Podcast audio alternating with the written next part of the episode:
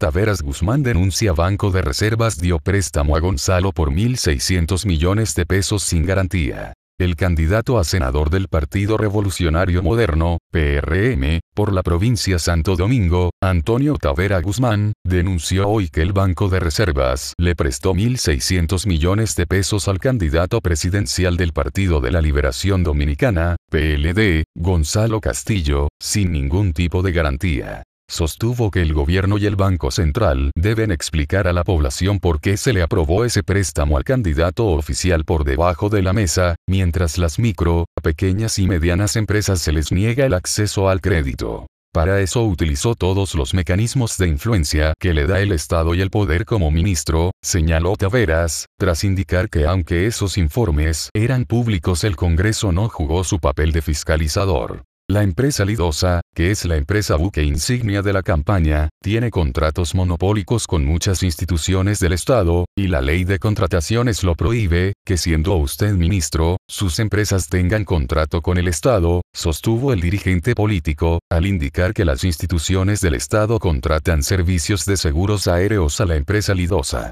Hizo un llamado al Congreso, como ente fiscalizador, y al gobierno para que explique a la ciudadanía y a la gente trabajadora, cómo el IDOSA creció descomunalmente 30 veces su patrimonio en el tiempo que duró Castillo como funcionario. Hoy con el dinero de este pueblo, con los seguros monopólicos que tiene en las empresas del Estado, con los préstamos por debajo de la mesa, hoy que quiere vender como Superman del Caribe, indicó el candidato a senador por el PRM. Dijo que cuando Castillo entró como ministro, su empresa era la más pequeña del área del Caribe y América Latina, y cuando salió era la más grande de la región.